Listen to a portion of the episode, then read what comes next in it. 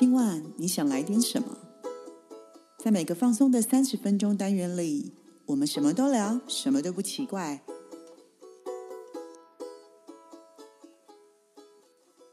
以上活动由伊登时尚生活美学提供，更多活动讯息请参考官网或粉专。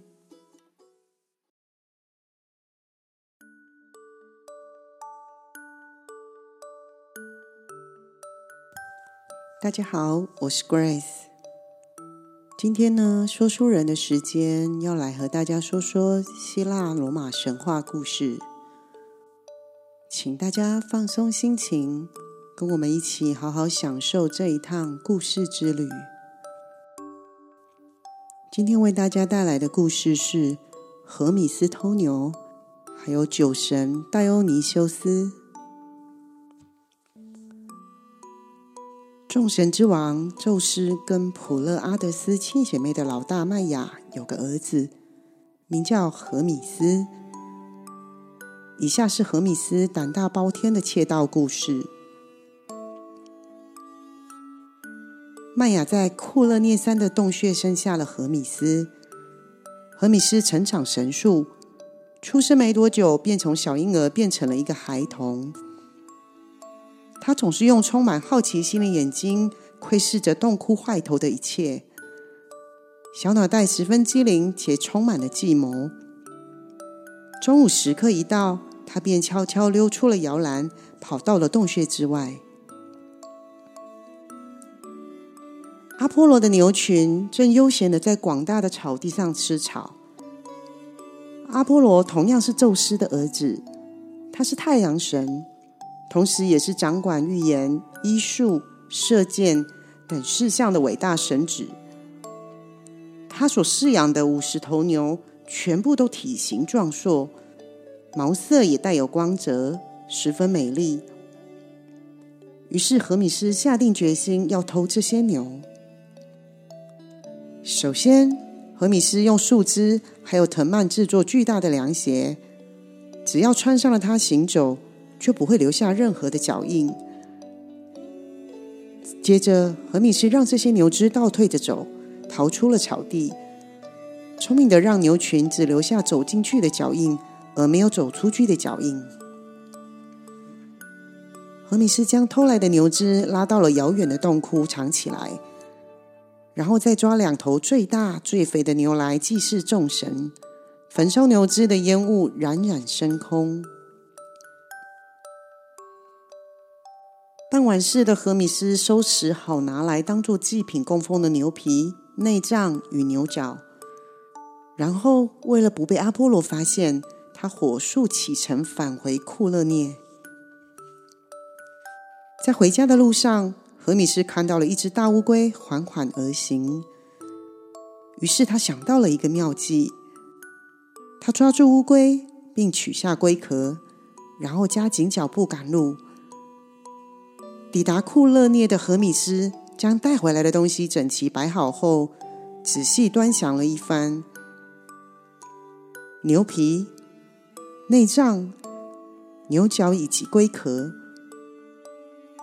究竟能用这些物品制作些什么东西呢？荷米斯制成的东西正是里拉琴。最早的里拉琴就是这样诞生的。里拉琴，据说人类在西元前三千年前便开始弹奏里拉琴。它是最古老的弦乐器之一。在希腊，里拉琴和西塔拉琴被认为是最神圣的乐器。荷米斯一拨弄里拉琴的琴弦，便发出优美悦耳的声音。当荷米斯正玩得尽兴的时候，阿波罗发现牛只全部不见了。他大吃一惊，究竟是谁这么大胆，竟敢把伟大奥林帕斯之神的五十头牛全部偷走？阿波罗本来就不是个心胸开阔的人，他压抑住满腔的怒火，环顾四周，很快的发现了荷米斯。在阿波罗的追问下，荷米斯依然装傻不认账，但他所面对的可是最受赞扬的神谕处——德尔菲神殿的主人阿波罗啊！借由能预测未来、提供世人建议的能力，阿波罗马上就看穿了荷米斯的谎言。严格来说，虽然一切都只是猜想，无凭无据，但是对阿波罗而言，它根本不重要。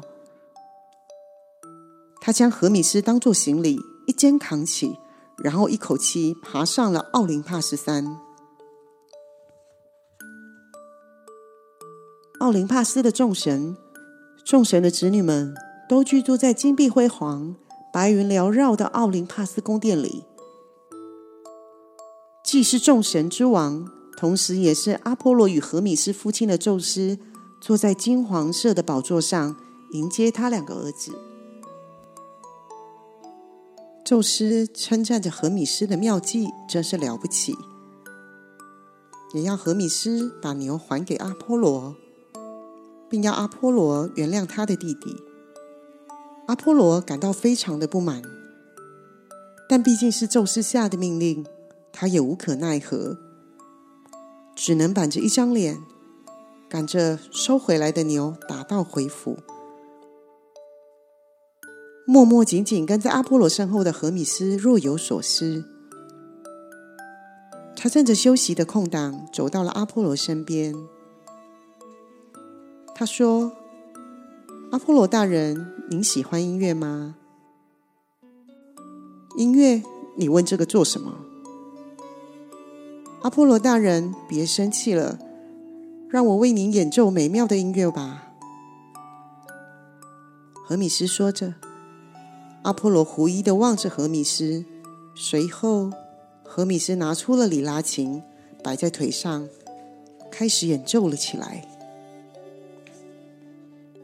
阿波罗生平第一次听见里拉琴的声音，深深着迷。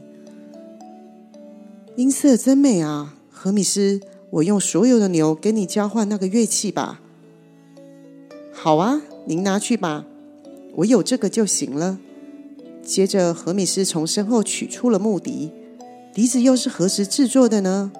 阿波罗也非常渴望拥有那只木笛，于是他将黄金双蛇杖递给了荷米斯。那是一把刻有两条蛇与翅膀的权杖，不但好看。而且带有神秘的力量。双蛇杖刻有缠着杖身攀爬而上的两条蛇，通常会用鸟的翅膀作为装饰。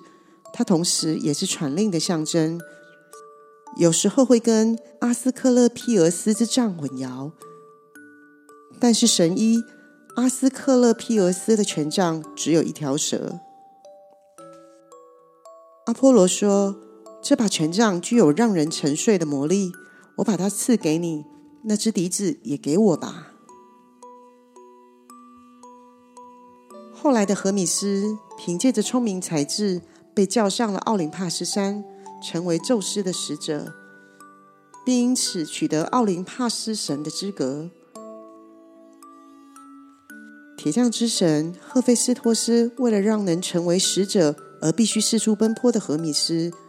打造了天意的帽子与鞋子，穿戴上帽子与鞋子的荷米斯，便能迅速飞往各地，甚至能轻松穿越由可怕的三头犬科尔伯洛斯所看守的冥界大门，并安然无恙的归来。后来，荷米斯成为了旅行者与窃盗之神，只要有关穿越边界与商业的事情，全部都由他负责。因为从出生的头一天起，他就当了小偷，也做了交易。由于荷米斯能自由出入冥界，因此他也扮演着带领使者前往冥界的角色。而拿到荷米斯给的里拉琴的阿波罗，最后亦成了音乐之神。他原本就热爱音乐，所以这也许是他梦寐以求的工作。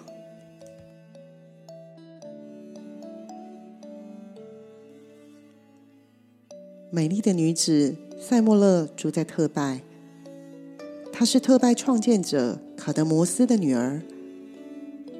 花花公子宙斯每天都会去找她。某天，塞莫勒怀上了宙斯的孩子。宙斯大人，我怀了您的孩子，真令人开心。太好了，塞莫勒一定要生下健康的孩子啊！宙斯也十分高兴，他紧紧的拥抱塞莫勒。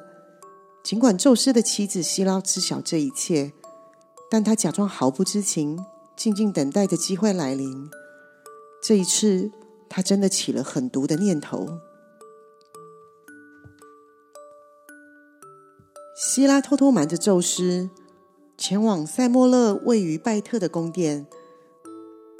他变身成头发斑白、腰弯驼背的塞莫勒的保姆的模样。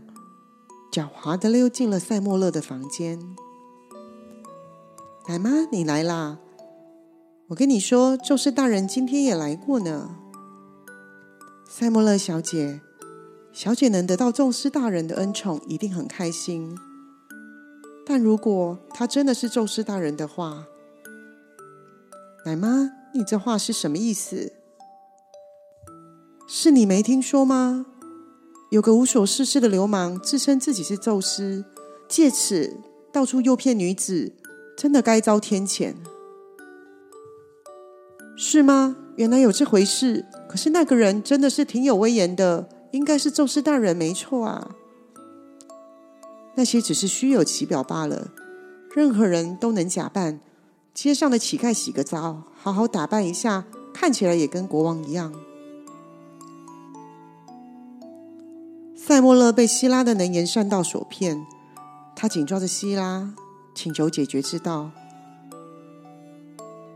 希拉悄悄的对塞莫勒说了几句话，塞莫勒认真的点了点头。希拉离开塞莫勒的房间，接着返回了奥林帕斯。从老婆婆再度变回原本模样的希拉喃喃自语着：“我会这么做，都是你的错，宙斯。”不久后，宙斯再度前来找塞莫勒。引颈期盼的塞莫勒用手臂搂住了宙斯的脖子。怀有宙斯亲骨肉的塞莫勒央求宙斯答应他一个心愿。宙斯不但欣然允诺，甚至还十分草率的对着斯提克斯河发誓。塞莫勒开口说道：“请让我看看您的真面目。”就像您让希拉大人看见的那样，我想亲眼见识一下宙斯大人被光环围绕、手持闪电的神器模样。对宙斯来说，塞莫勒的愿望有如晴天霹雳。绝对不行，塞莫勒，我不能答应你这个愿望。看来你不太清楚我的闪电是什么东西。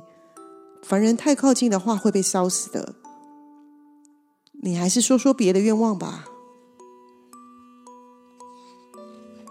然而，被希拉欺骗的塞莫勒反而对宙斯起了疑心。您真的有那么可怕的闪电吗？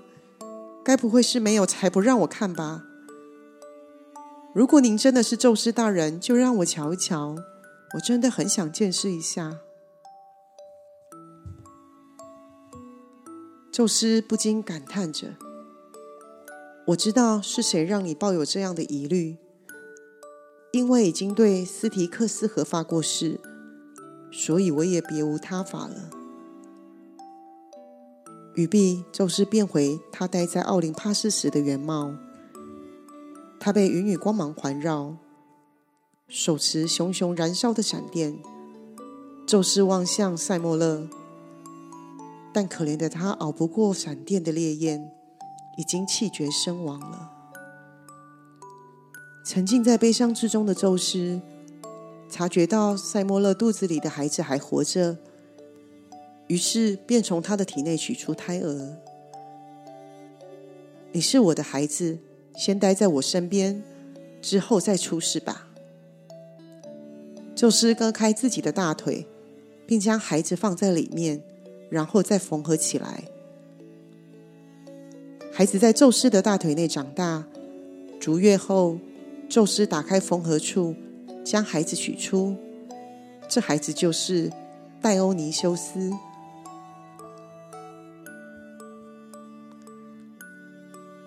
戴欧尼修斯是酒神，他的象征物有松果权杖、猎豹、葡萄藤、酒杯等。然而，受到神的礼遇之前，戴欧尼修斯走的每一步都十分的艰辛。宙斯将年幼的戴欧尼修斯托付给塞莫勒的姐妹伊诺，可是伊诺却因希拉的诅咒而发疯，跟自己的亲生儿子一起坠崖身亡。成年的戴欧尼修斯不仅被绑架过，还差点被卖掉。流浪一阵子之后，他发现葡萄酒与葡萄酒的功效。这才恍然大悟自己是神的事实。虽然戴欧尼修斯跟信徒们一起回到了特拜，可是却因为特殊的疯狂宗教仪式，遭受国王彭透斯的迫害。戴欧尼修斯只好对彭透斯的母亲施咒，让他误会以为自己的儿子是头野猪，然后残忍的杀死他。经历种种险恶风波后，戴欧尼修斯终于被纳为神子，升格为奥林帕斯十二神。据说他还将母亲塞莫勒带离冥界，一同登上奥林帕斯。戴欧尼修斯会与跟随自己的女信徒、半人半兽且放荡不羁的萨提洛斯一起四处游走。同时也会举行庆典，然后再喝得酩酊大醉。戴欧尼修斯不但会传授制作美味的葡萄酒方法，也会教导人们摆脱娇柔造作，让他们看清自己的原貌。不论是酒还是酒神戴欧尼修斯，两者都有好有坏，具有双重面貌。祭众神之王宙斯。婚姻女神希拉、海神波塞顿、谷物与丰收女神迪密特、炉灶女神赫斯提亚、美神阿芙罗黛蒂、太阳神阿波罗、月亮与狩猎女神阿特密斯、战神阿瑞斯、铁匠之神赫菲斯托斯。智慧女神雅典娜之后，足智多谋的荷米斯与酒神戴欧尼修斯也成为奥林帕斯之神，统称为奥林帕斯十二之神。之后，希腊神话再也没有增加了。希腊神话里面的众神长生不老，他们具有人类无法拥有的通天本领。但其实，在情感方面，他们跟人类没有什么两样，常常也有许多既恐怖又不合理的部分。但在故事中寻找其中的意义跟教训，才应该是我们要学习的地方。今天的说书人节目就到这里，希望今天的故事大家会喜欢。今晚你想来点什么？我们下回见。